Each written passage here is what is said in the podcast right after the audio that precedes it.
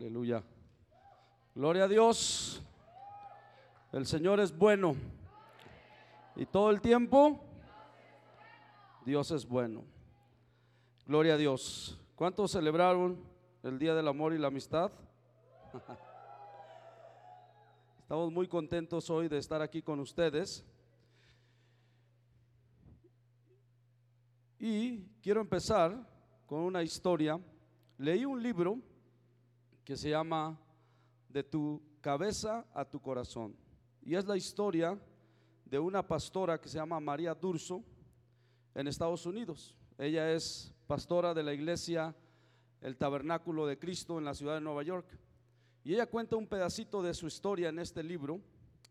Y dice que cuando ella nació en 1950, su mamá falleció porque cayó en un estado de coma, porque los doctores no habían identificado que tenía un tumor en su cabeza porque no estaba la tecnología como está el día de hoy. Ella nació siendo una bebé prematura de cinco meses, con dificultades para desarrollarse. Y ella menciona que el día que su mamá falleció, su padre también murió. Ella dice, aunque mi padre seguía respirando, él estaba como muerto en vida. El padre no pudo cuidar de la niña, así que decidió llevarla a una escuela de monjas. Él pensó que María le iría mucho mejor en este lugar. Cuenta la pastora que ahí abusaron de ella físicamente, verbalmente, de muchas maneras. Dice que ella es, es zurda y dice que por ser zurda le decían que ella tenía el diablo dentro de ella y la metían en una tina de agua caliente para sacarle al diablo. Dice que las monjas la golpeaban sabiendo que nadie la visitaría.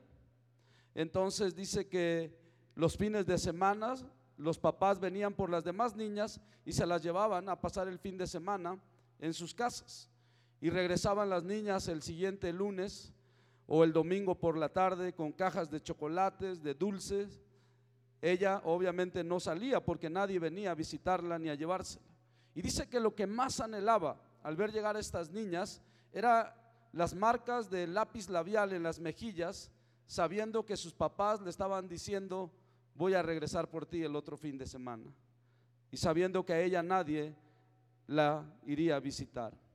Ella menciona que más allá del abuso sexual o físico, estuvo el abuso emocional, que ella vivió durante ese tiempo en esta casa de monjas. Y dice que a menudo le decían, María, tú no tienes mamá porque Dios creyó que tú no mereces mamá. Dice que esas palabras la marcaron para siempre. Ella creció creyendo, o más bien creció con dificultades de pensar que alguien la amaba con el corazón. Le costó mucho trabajo. Dice que cuando se convirtió le costó trabajo aceptar que Dios la amaba, porque estas palabras se quedaron grabadas en su corazón. María, tú no tienes mamá porque Dios creyó que tú no mereces una mamá. Y la verdad es que la vida tiene una manera cruel de enseñarnos el vacío del amor. Tiene una manera cruel de enseñarnos a veces que no somos dignos. Pero ¿cuántos de ustedes están agradecidos que Dios nos ha dejado un mensaje en su palabra? Amén. ¿Cuántos de ustedes saben que la Biblia es un mensaje de amor para librarnos de la muerte? La Biblia en realidad es un mensaje de Dios para ti, de amor. Dios gritándote que te ama, que tú eres especial para Él. La Biblia se trata de Dios, pero se trata de un mensaje de amor para ti y para mí. Porque la vida tiene una manera cruel de enseñarnos el vacío del amor. El mensaje de Dios es para librarnos de la muerte espiritual, el mensaje de Dios en su palabra es para librarnos de la depresión, es para librarnos de esas palabras que nos dejaron marcados tal vez para siempre. Y sabes, a pesar de todo lo que hayamos vivido y a pesar de todo lo que pasó esta pastora, hoy podemos decir que nos encontramos en casa. Amén. A lo mejor no sabemos cómo sucedió, pero nos encontramos en casa. Nos encontramos sumergidos en el amor eterno de Dios, en ese amor que no cambia. Queridos hermanos, cuando tú y yo comprendemos que el Señor nos ama, la vida cambia para siempre, porque el amor de Dios lo cambia todo. Y yo quiero que por dos domingos nos sumerjamos aún más en este amor de Dios. Hay dos lados del amor de Dios. Uno está el amor de Dios que Él nos tiene hacia nosotros y el otro lado es el amor que tú y yo debemos de tenerle a Dios. Pero yo quiero enfocarme en estos dos domingos del amor de Dios que Él tiene hacia nosotros. Que Él nos ama con amor eterno. Amén.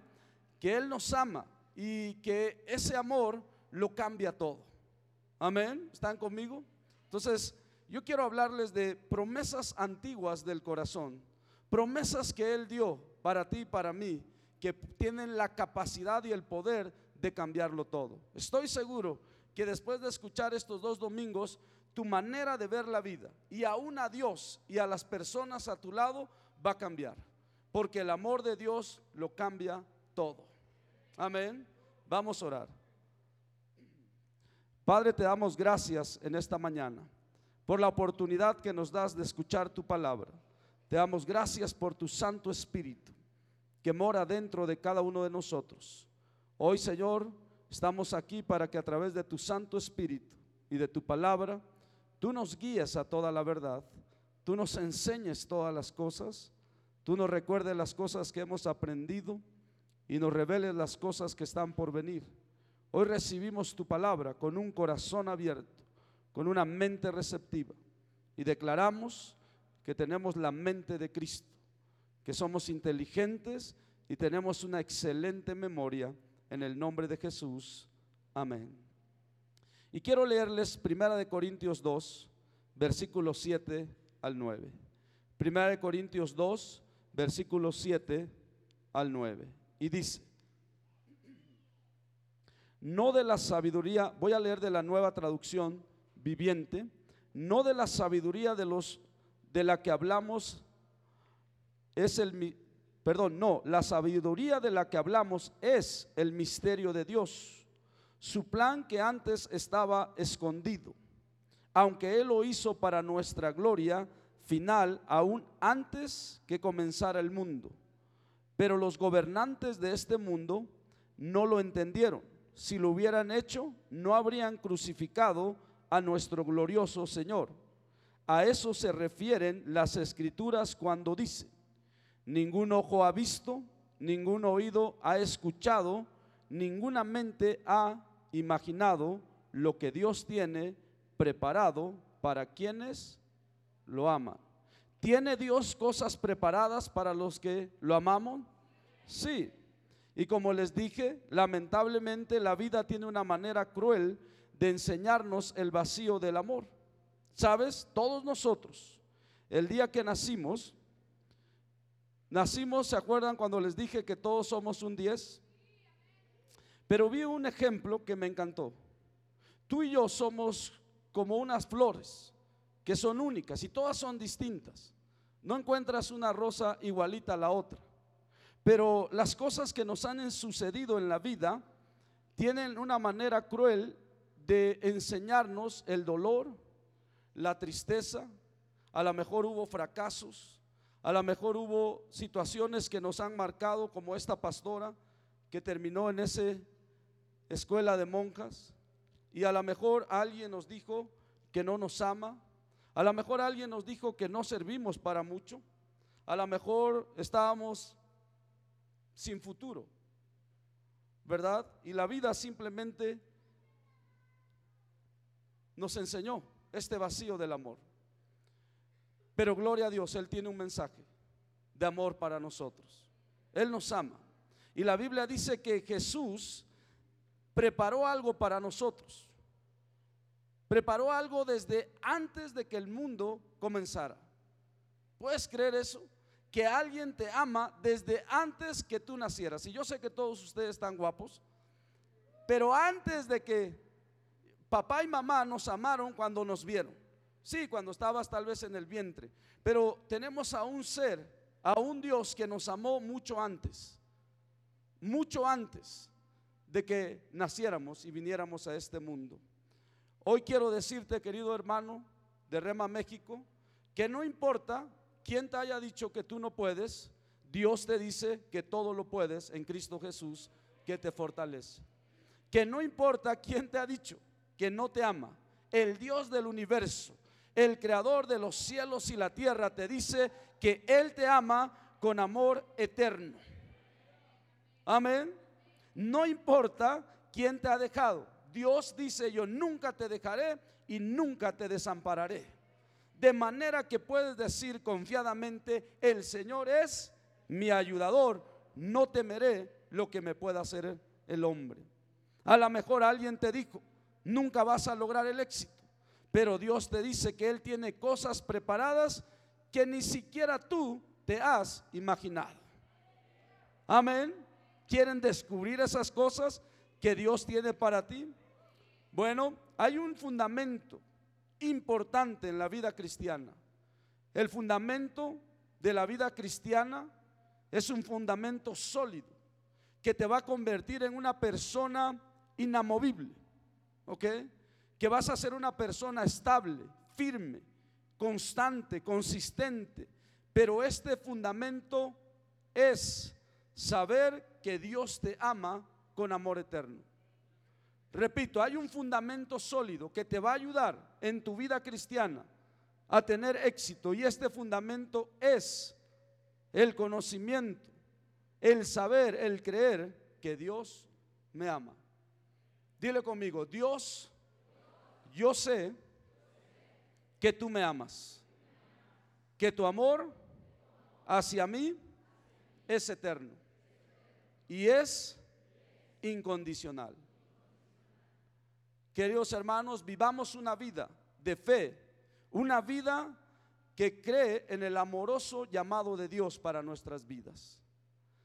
La pastora decía en su libro que a ella le costó mucho trabajo cuando se convirtió a cristiana creer que alguien la amaba de esta manera. ¿Sabes? Tenemos un Dios que cumple sus promesas. Tenemos un Dios que cumple su palabra. Cada día hombres y mujeres se prometen amor eterno o se prometen cosas que no cumplen tal vez. Tal vez ahora en San Valentín te prometieron una cena en Belinis y terminaste en una trajinera. Cada día el PRI, el PAN y Morena nos prometen algo que sabemos no van a cumplir. Tal vez te contrataron y te dijeron, vas a salir a las seis de la a las seis, ¿no? Pero nunca te dijeron que seis para las doce, ¿no? Tal vez en la iglesia te hemos prometido algo y no lo hemos cumplido. Y por eso, perdónanos. Pero ¿qué crees? Tenemos a un Dios que no miente. Tenemos a un Dios que no se arrepiente. Tenemos a un Dios lo que Él prometió, Él lo va a cumplir. ¿Cuántos le pueden dar gloria a Dios? Su palabra dice en números 23, 19, Dios no es hombre, voy a leer de la nueva traducción viviente, Dios no es hombre, por lo tanto no miente. Él no es humano, por lo tanto no cambia de parecer. ¿Acaso alguna vez habló sin actuar? ¿Alguna vez prometió sin cumplir? Ustedes saben que cuando Dios habla, Él pone en movimiento lo que Él habló. O sea, cuando Él habla, Él está accionando algo. Cuando Él dijo, hágase la luz, ¿qué pasó? Se hizo la luz. ¿Ok? Hoy yo sé que cuando decimos algo, nosotros tenemos que acompañar a esas palabras con acción. Pero gloria a Dios que cuando Él habla, sabemos que Él está haciendo. Amén, repito, cuando Él habla, sabemos que Él está haciendo. Y si Él dijo, yo te prosperaré, como le dijo Abraham, y haré tu nombre perpetuo, y serás bendición a todas las familias de la tierra. Y dice que Abraham era riquísimo en oro y en plata. ¿Por qué? Porque cuando Dios habló, Dios empezó a hacer algo. Amén. El amor de Dios es diferente al amor del mundo. El amor de Dios es sencillo y profundo al mismo tiempo. El amor de Dios no es igual al amor humano o el amor que una persona siente por otra persona. El amor humano ama por lo que la otra persona puede hacer por él o ella. Pero el amor de Dios no es así. Dios ama porque esa es su naturaleza. Él simplemente lo hace porque eso es Él. Queridos hermanos, el amor de Dios es como llegar a un lugar que no conoces y que lo empiezas a conocer. ¿Alguna vez has llegado a algún de vacaciones a algún hotel que nunca has ido y dices, "Vamos a caminar para conocer, a ver qué es lo que hay aquí, ¿no? A ver qué es lo que nos incluye." Y agarras la lista, la revista que te dejan ahí en la habitación y ahí te dice lo que te incluye. Y empiezas a caminar y vas a ver una alberca y vas a ver otra y vas a ver los restaurantes y vas a ver todo. Y empiezas a conocer. Bueno, el amor de Dios cuando nos hicimos cristianos es llegar a un lugar que no conocíamos. ¿Sabes cuál es el problema al día de hoy? Es que nosotros pensamos que ya lo conocemos. Pero la Biblia nos habla de crecer en amor. Es llegar a un, a un lugar que no conocíamos y empezamos a descubrir qué significa el que Dios nos ama. Y empezamos a entender. Y ese entendimiento, esa comprensión del amor de Dios, que yo sé que nunca lo logramos comprender a su totalidad, pero no, empezamos a aprender cosas que no sabíamos.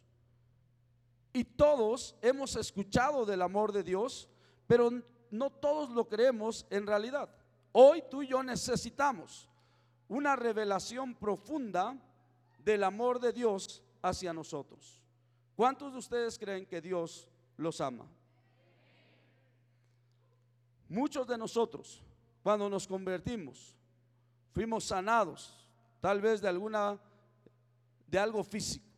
Fuimos rescatados de adicciones tal vez, de otras cosas. Pero hoy cristianos batallan con enfermedades o con bajo autoestima, batallan con situaciones en sus vidas. ¿Sabes por qué? Porque en el fondo de su corazón no están convencidos que Dios los ama. Se los digo yo y estoy seguro que ustedes en algún momento lo han pensado. ¿Cómo lo sabemos? Mira, si todavía te vas a acostar pensando si hiciste lo suficiente para obtener la aprobación de Dios, todavía no comprendes lo que Dios te ama. Si todavía te vas a acostar pensando si leíste suficientes capítulos de la Biblia para que Dios se aplaque, todavía no comprendes el amor de Dios. Si tú todavía estás pensando, es que no sé por qué Diosito no me quiere sanar, tú no has comprendido el de amor de Dios para tu vida. Si tú todavía sigues pensando, ¿por qué es que a mí Dios no me ha suplido mis necesidades? ¿Será que estoy haciendo algo mal? Todavía no has comprendido lo mucho que Dios te ama. Y sabía que no habíamos comprendido. Por eso están así de callados.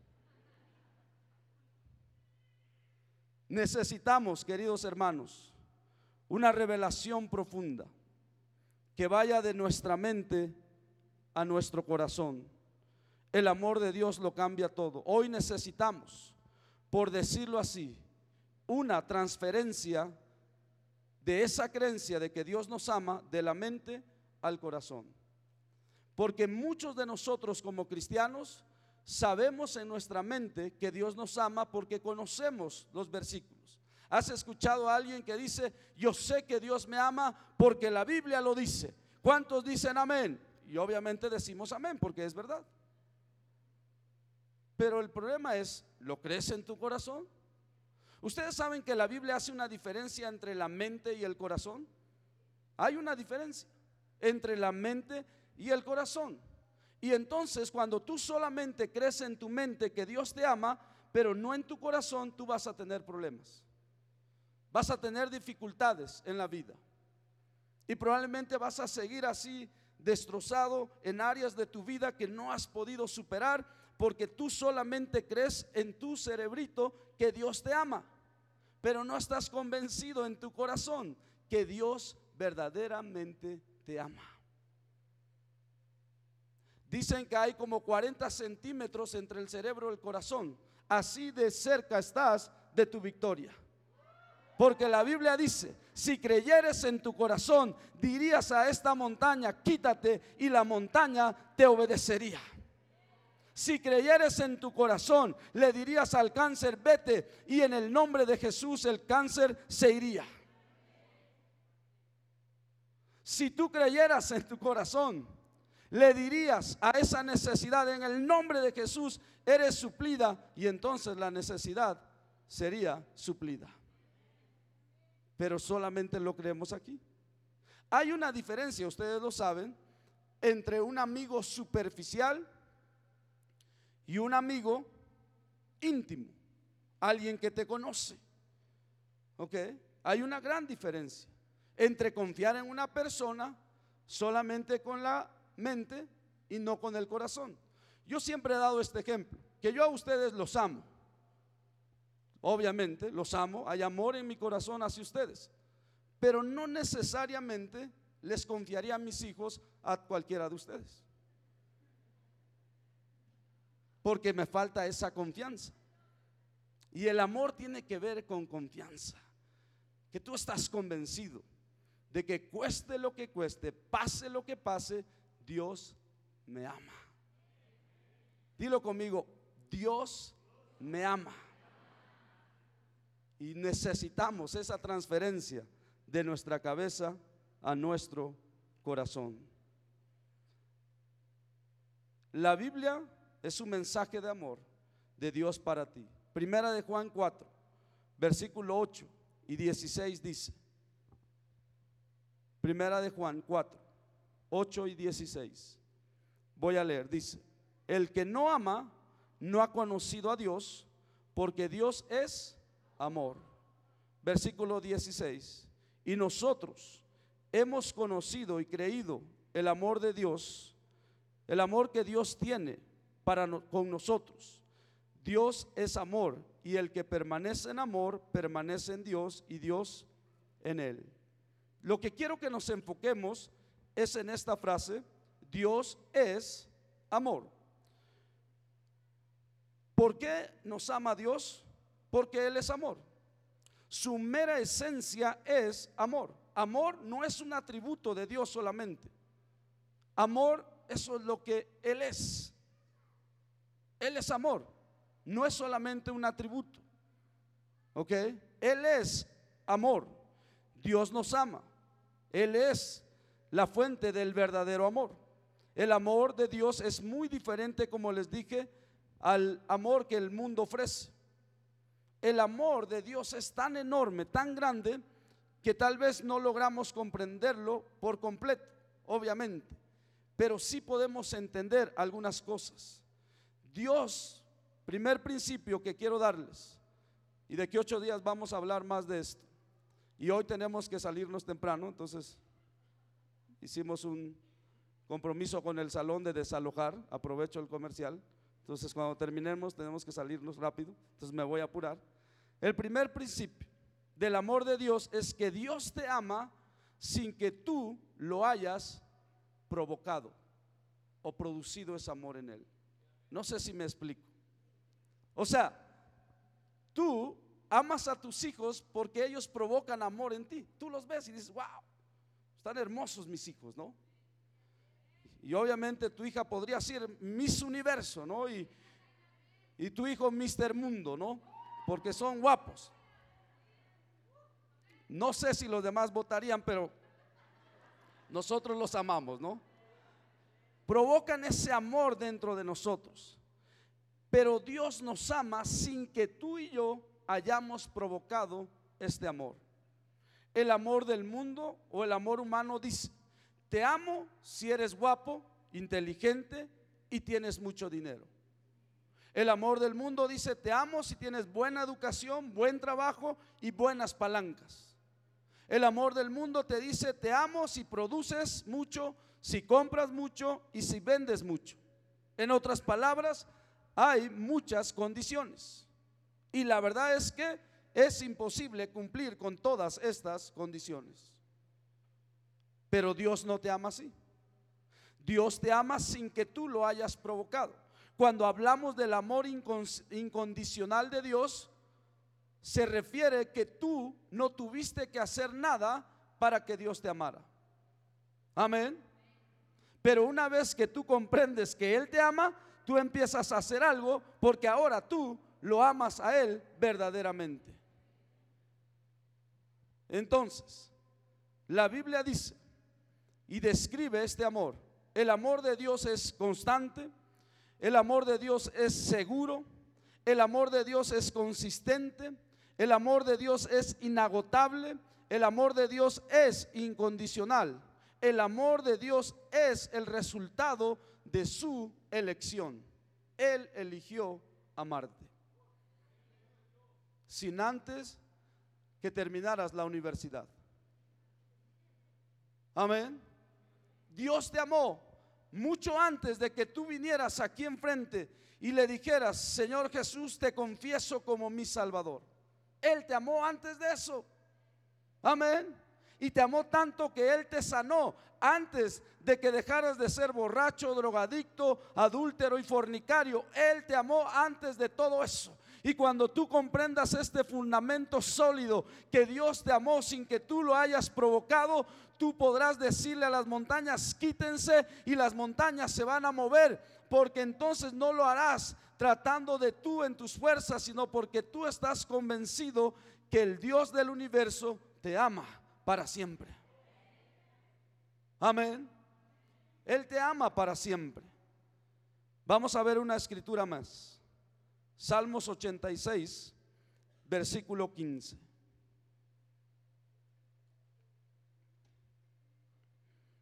¿Qué dice? ¿Qué tal si lo leemos juntos? Uno, dos, tres. Pero tú, oh Señor, eres Dios de compasión y misericordia, lento para enojarte y lleno de amor, inagotable y fidelidad. El amor de Dios es inagotable. ¿Será que un día Dios ya no te va a amar? No. ¿Será que un día cuando tú no provoques amor en, Dios, Dios va a dejar de amarte? No. Digan que no, convencidos. No. Dios no te va a dejar de amar. El amor de Dios no es provocado. ¿Qué quiere decir esto? Que fue una decisión deliberada. Él decidió. Dios, escúcheme bien, está bondadosamente dispuesto a amarnos. Dios está bondadosamente dispuesto a amarnos. El amor de Dios es espontáneo, el amor de Dios es eterno, el amor de Dios es verdadero.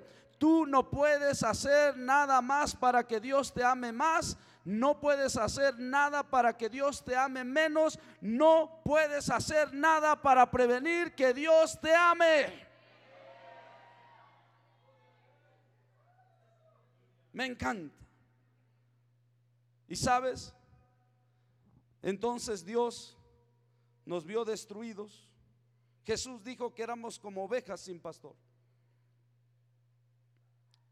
Y Dios tiene con su amor esta manera de tomarnos, juntar las piezas rotas, ¿sí? Y empezar a juntar todo lo que la vida cruel nos enseñó.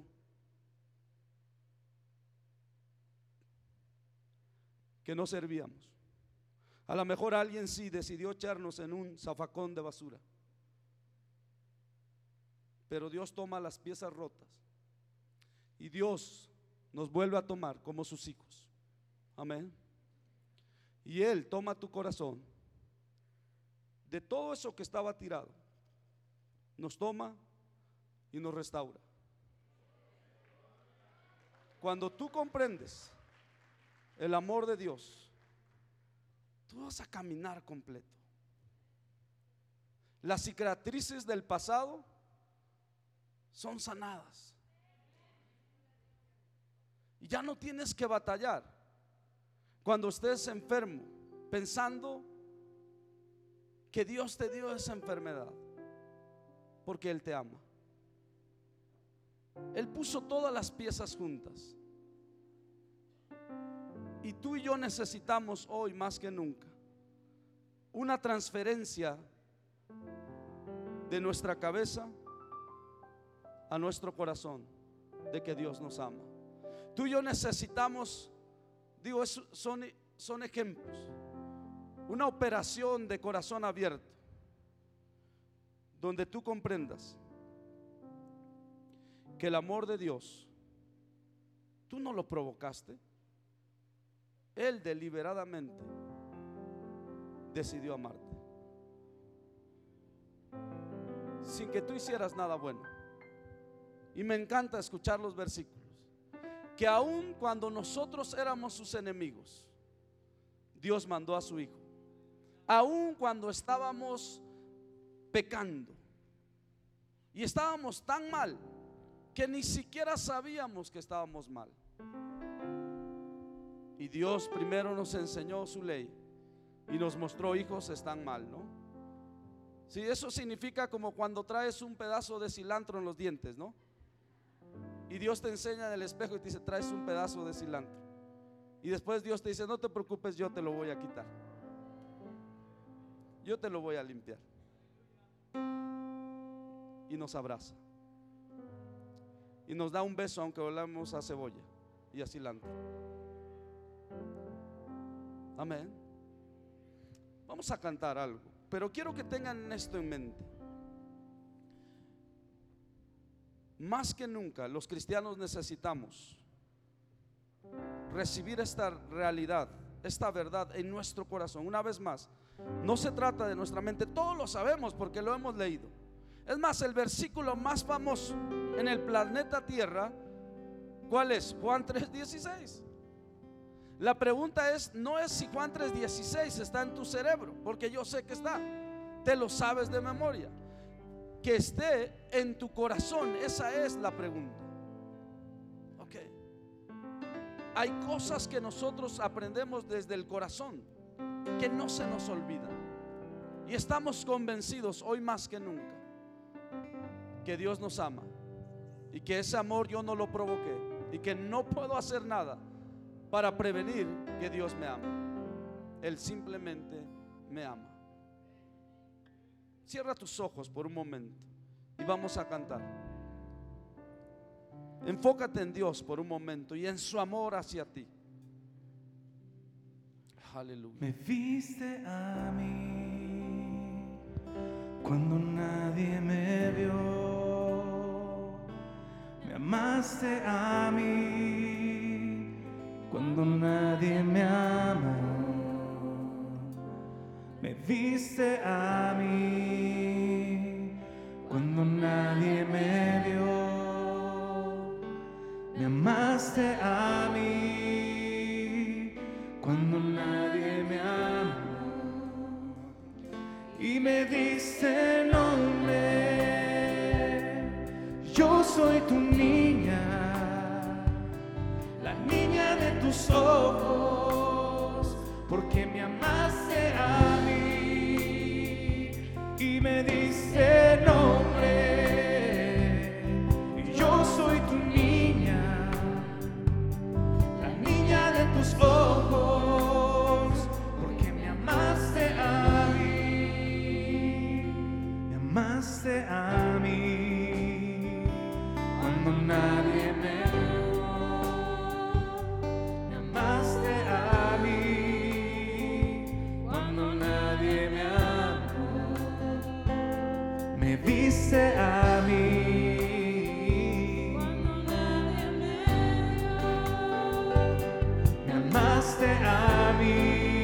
Vamos, dale gracias.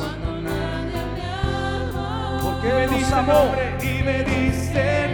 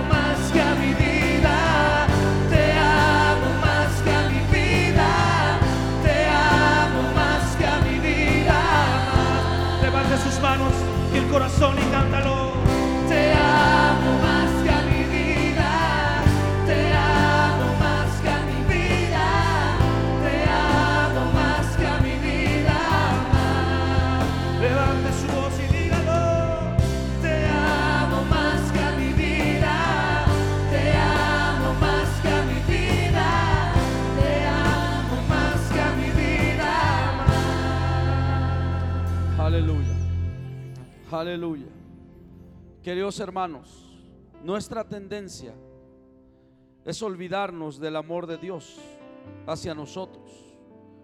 Cuando Jesús habló a su iglesia en Apocalipsis, Él le dijo a la iglesia de Éfeso, le reconoció sus obras, su trabajo, su paciencia, la manera en que llevaban la doctrina, la sana doctrina. Pero en el versículo 5 dice, recuerda por tanto de dónde has caído y arrepiéntete. Versículo 4 dice, pero tengo contra ti que has dejado tu primer amor. Tengo contra ti que has dejado tu primer amor. Esta iglesia que era una iglesia grande, miles y miles de personas. Jesús les dijo, yo tengo algo en contra de ustedes. Y es que han dejado su primer amor. Esta palabra dejado habla de un proceso, de algo que sucedió poco a poco. No sucedió de la noche a la mañana. No sucedió de repente. No sucedió como que un día ellos estaban tan enamorados de Dios y se despertaron y dijeron, wow, ya no lo amo. No, fue poco a poco. Y sabes, mi esposa fue mi primer novia, mi única novia. Y cuando la primera vez que nos besamos, yo me acuerdo que yo temblaba cuando ella me besaba, de emoción y de pasión, y la besaba. Y sabes, a veces hoy, cuando la beso, me dice, quiero que me beses como me besabas al principio. ¿Por qué? Porque era diferente. Porque en el principio había una pasión, una emoción de ese primer amor. Y sabes, tengo que tomarme una pausa, buscar dentro de mi corazón esa misma pasión que sentía en ese día, en esos días, en esos primeros besos, y la vuelvo a besar. Y sabes que me dice, así, así quiero que me beses. La palabra has dejado en el antiguo griego clásico significaba tumba y después significó memorial o monumento. ¿Qué les está diciendo Jesús? Ustedes han enterrado, han sepultado el amor que tenían por mí. Lo han metido en una tumba y Jesús está diciendo, lo que ahora quiero es que ustedes vuelvan a excavar esa tumba y saquen ese amor y busquen otra vez esa pasión que sentían por mí y la saquen y pongan un memorial, un monumento para que nunca se les olvide. Pero ese amor, ese primer amor no es el que tú sentías por él. Ese primer amor no significa que es lo que tú sentías por Él. No, no, no, no. Porque lo amamos a Él, porque Él nos amó primero. Ese primer amor no es el que tú sentías. Ese primer amor es el que Dios siente por ti todos los días de tu vida. Es ese amor, no lo sepultes, no lo entierres. Empieza a, abrir, a excavar, a sacarlo y pon un memorial. Y dile, Dios nunca me voy a olvidar que cuando estaba en el peor de mis días, recogiste las piezas rotas, me besaste, me abrazaste y me has amado. Y hoy no sé cómo, pero estoy en tu casa. Vamos a cantarle una vez más. Vamos a darle gracias. Empieza a excavar ese amor, ese primer amor. Empieza a acordarte de esas veces que Dios te ha abrazado que ha limpiado tus lágrimas, que te ha abrazado. Te amo más que a mi vida. Aleluya.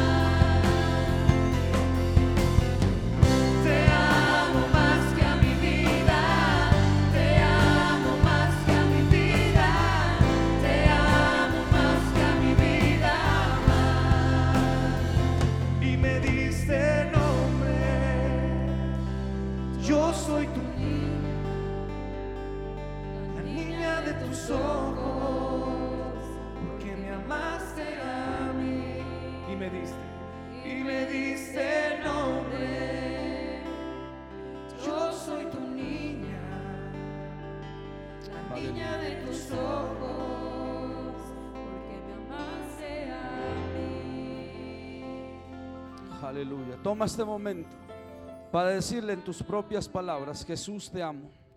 Jesús te amo. Tú eres todo para mí. Señor Jesús, te doy gracias. Porque tú me amaste. Tú me amaste primero, Señor. Y desde ese día que te acepté como mi Señor y mi Salvador, hace ya 20 años, Señor, estos han sido los mejores años de mi vida. Ha sido especial estar contigo, Señor Jesús. Ha sido, Señor, fabuloso pasar estos días contigo. Señor, ha sido una aventura maravillosa el amarte y saber que me amas. Que me amas con un amor que yo no he provocado. Que me amas con un amor que yo no tuve que hacer nada para que me amaras. Señor, hoy te pido que me ayudes a recibir más de ese amor. A recibir más de ese amor que tú tienes. No quiero amarte, Señor, basado en obras. Quiero amarte basado en una creencia de que tú me amas para siempre. Que nunca me dejarás. Que nunca me abandonarás. Que nunca me vas a desamparar. Señor Jesús, te amo con todo mi corazón. Tú eres todo para mí. No hay nadie como tú, Señor Jesús. No hay nadie como tú. Te doy gracias. Porque hoy me encuentro en casa. Porque hoy me encuentro en casa.